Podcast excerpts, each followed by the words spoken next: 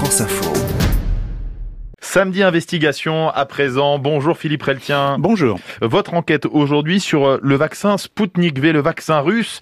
Quatre vaccins sont aujourd'hui autorisés en Europe par l'Agence européenne du médicament. On les rappelle, Pfizer, Moderna, AstraZeneca et Janssen. Mais toujours pas ce vaccin russe, le Sputnik V. Vous avez donc cherché à, à comprendre pourquoi, les raisons de ce retard. Oui, et pour comprendre ce qui se passe, il faut reprendre les choses dans l'ordre. D'abord, lorsque Vladimir Poutine annonce le 11 août 2020 avoir découvert un vaccin, il crée un effet d'annonce. Mais à ce moment-là, les essais sur l'homme n'étaient pas finis. Il a donc fallu du temps pour le faire. Ensuite, il y a eu du retard lors du dépôt du dossier devant l'Agence européenne du médicament, qui est l'organisme qui valide les vaccins.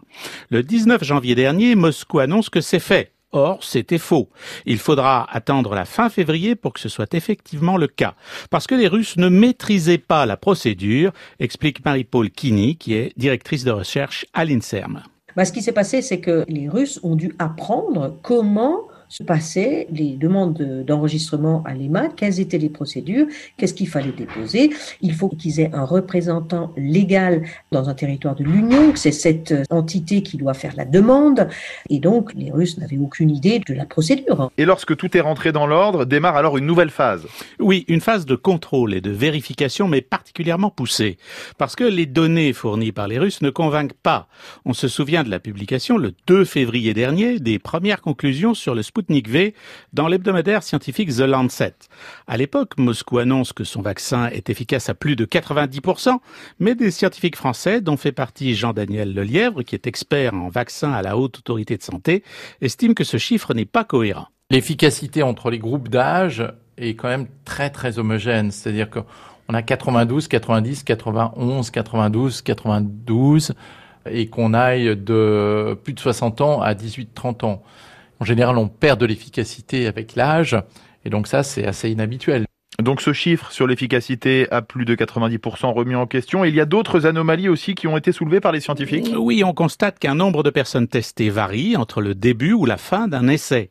Et on s'interroge encore sur la faiblesse de l'échantillonnage des personnes les plus vulnérables, comme le relève le docteur Odile Launay, directrice du centre de vaccinologie à l'hôpital Cochin. Quand on regarde finalement euh, les participants qui ont été inclus dans cet essai, seulement 10% d'entre eux ont plus de 60 ans. C'est un problème parce que euh, on sait que les vaccins sont potentiellement plus efficaces chez les sujets les plus jeunes. Donc ça nous donne pas d'informations sur l'efficacité de ce vaccin dans les euh, populations les plus âgées. Et évidemment, c'est un problème quand on veut ensuite euh, extrapoler les résultats. Et autre problème de transparence, Philippe, alors que la Russie a commencé à vacciner sa population, elle ne transmet toujours aucun chiffre sur les éventuels effets secondaires de son vaccin. Mais oui, on a pourtant ces données pour AstraZeneca et Janssen qui utilisent la même technologie. On sait que dans de très rares cas, ils peuvent provoquer des thromboses. Mais pour Sputnik V, rien n'est communiqué, explique Ilya Yasny, un évaluateur de vaccins russes, qu'a interrogé notre correspondant à Moscou, Claude Bruyot. Ce qu'il manque, c'est les données de sécurité du monde réel. C'est quand on récolte les données après la registration du vaccin. Tout ce que nous avons, euh, ce sont les données de, euh, de l'Argentine, de San Marino, mais pas de la Russie. Et c'est tout ça qui explique qu'on ait dû reprendre à zéro alors? Exactement. Il a fallu réexaminer toutes les données, mais aussi visiter des sites, laboratoires et usines de production en Russie. Tout ça prend du temps. D'où le retard apparent, pris par rapport à d'autres vaccins. Mais selon Tara Varma, spécialiste des affaires européennes au groupe de réflexion ECFR, Sputnik V n'est pas discriminé. Pour les vaccins Pfizer et Moderna, il y a eu plusieurs semaines, un peu plus d'un mois de revues scientifiques par l'Agence européenne du médicament.